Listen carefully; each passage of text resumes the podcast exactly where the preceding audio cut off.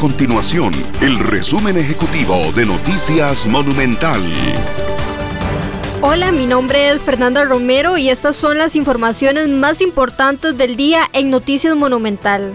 El Ministerio de Educación Pública registró un total de 443 contagios de COVID-19 en los centros educativos durante las primeras dos semanas tras el reinicio del curso lectivo.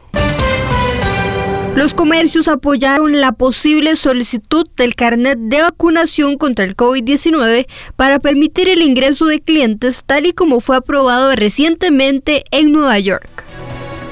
Estas y otras informaciones usted las puede encontrar en nuestro sitio web www.monumental.co.cr. Nuestro compromiso es mantener a Costa Rica informada. Esto fue el resumen ejecutivo de Noticias Monumental.